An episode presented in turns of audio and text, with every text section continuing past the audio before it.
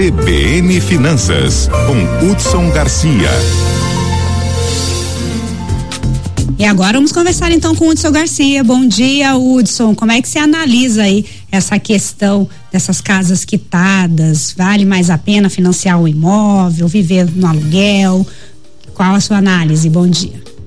Oi, bom dia, Cris. Bom dia, nossa equipe, a todos os nossos ouvintes que acompanham a CPN Campo Grande. Cris, nesse caso específico de redução de moradia pós-pago em Campo Grande, eu, eu quero atribuir a dois fatores para que, que o nosso ouvinte possa entender a minha análise. Primeiro, ficou muito caro comprar casa ou apartamento em Mato Grosso do Sul. Somente para os nossos ouvintes terem uma ideia, o custo médio de construção civil chegou a atingir R$ 5.700 o metro quadrado. A capital sul-mato-grossense, em 2023, ela ocupa o terceiro lugar no país em valorização imobiliária no índice FIP ZAP, que mede o preço dos imóveis, né? Nos últimos 12 meses, ele já subiu 12,5%. A média do Brasil é em torno de 4,5%. Se avaliarmos cidades como Inocência, Paranaíba, Água Clara e Porto Murtinho, esse indicador então dispara, né? Vai para as nuvens. Não somente por conta da ocupação das pessoas que estão vindo fora da cidade para esses novos investimentos, mas muito por conta também da própria especulação imobiliária. Mas como o próprio presidente disse, não é só a questão do imóvel caro, o crédito também está caro. E isso é um fator de, decisivo de compra, né? principalmente de moradia. No, fiz uma consulta no site do Banco Central, a taxa de juros de compra de imóvel residencial, ela começa em 10,83% ao ano, mas pode chegar até 26 0,4% ao ano. E isso inibe sensivelmente as pessoas de tirar o sonho da casa própria do papel. Bom, com renda achatada e com crédito caro, o aluguel se torna uma opção interessante. Hoje é possível morar na capital e pagar em torno de 0,3 até 0,5% ao mês sobre o valor do imóvel e não ter o custo de depreciação ou desvalorização dessa casa, né, desse imóvel. Como cada vez mais as pessoas estão fazendo conta, então é preciso colocar na ponta do lápis. Ó, vamos fazer uma simulação aqui, para que todo mundo possa em, é, entender como que fica isso. Imagina, se eu tenho 200 mil para comprar um imóvel que custa 400, um pouco afastado do centro, né?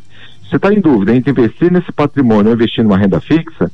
Se você alugar a um custo de 0,4% do valor do imóvel ao mês, você vai ter que pagar R$ 1.600 ou R$ 19.200 por ano.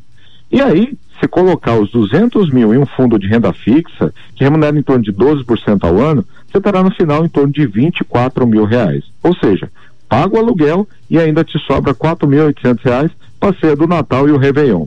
Mas se você optar por financiar os 200 mil restantes, mesmo com a menor taxa de juros em um prazo de 20 anos para pagar, vai ter que desembolsar R$ 30.180,51 centavos no primeiro ano, ou seja, 57,2% a mais se você tivesse alugado. Alguns irão dizer, ó, oh, mas eu estou pagando por imóvel que é, é o meu futuro, né, meu patrimônio. Isso é verdade. Além, só que além dos 30 mil que você vai ter que pagar, ainda tem o um custo da manutenção e depreciação desse imóvel, né? Que chega em torno de uns 20 mil por ano.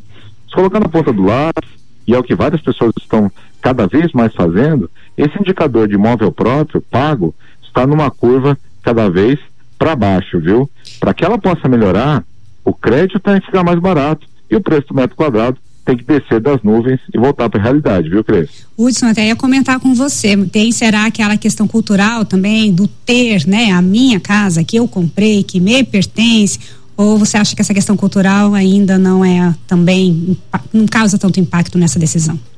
Olha, a questão cultural pesa muito no sentido de ter, né? De ter um sonho de, de obter essa casa própria, mas quando você parte para a razão de colocar esses cálculos, como a gente fez essa simulação aqui, Cris, neste momento você acaba optando realmente pelo aluguel, porque aí você ainda paga mais barato para poder morar e em alguns casos até numa boa localização. Cultura pesa muito, mas hoje em dia tem que botar na ponta do lápis. É, fazer as contas também, né?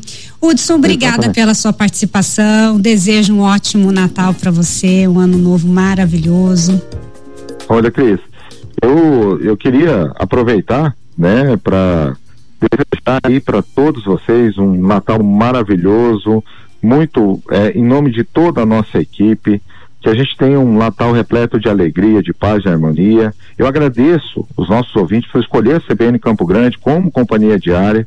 Que a magia do Natal esteja sempre presente na realmente em cada palavra dita aqui nessa emissora. Quando novo se aproxima, seja repleto de realizações e prosperidade, viu, Cris? Feliz Natal e um próspero ano novo. Amém, Hudson, que assim seja. Muito obrigada. CBN, CBN Campo Grande.